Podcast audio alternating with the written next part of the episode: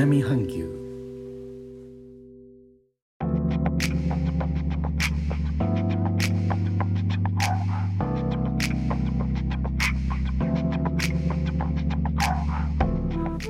インドネシアから高野です。日本との間約6000キロ。インドネシアジャワ島中部の古い都ジョクジャカルタからお送りしております。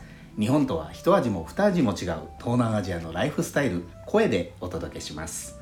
今日のジョクジャカルタは朝から良いお天気です。気温は午前中で31度と上がってきています。日本との間は約6000キロ。最近は東南アジア各国ヨーロッパはドイツなど地球各地の音声配信者の皆さんと仲良くさせていただいて放送を楽しんでいます。心からありがとうのいいねをボタンを押してようやくあの1万回お送りすることができました。こちらのチャンネルの成長と一緒で随分ゆっくりしたものですが祝日などお休みは人混みを避けたくて特にうちにいますのでもっとたくさん皆さんの放送を聞きに行きたいなと思っています。と思っておりましたら今日6月1日インドネシアはパンチャシラの日でお休みです。これはインドネシアにしかない祝日ですね。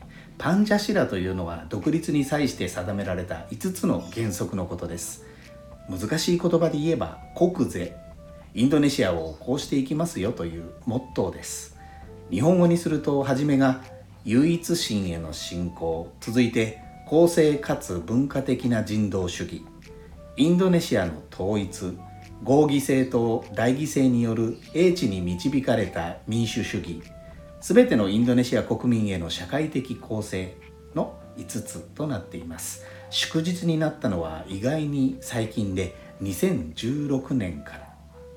独立当初東西冷戦の狭間では外に敵があって国もまとめやすいかもしれませんが独立後70年以上経ち国際情勢も複雑になるとインドネシアのように大きい国だとまとめるのも大変です。東西に約5000キロの距離で面積は日本の5倍。1万以上の島。300の民族。数百の言語。人口は日本の2倍と。そして今後ワクチンが行き渡るのかなどインドネシアは常に揺らいでいます。改めて国としてのモットーを思い出すことでまとまりを呼びかける日になっています。最後までお聴きいただきありがとうございます。レターコメントもお待ちしております。インドネシアから高野でした。それではインドネシア語でのご挨拶。またお会いしましょう。参拝順波ラギ。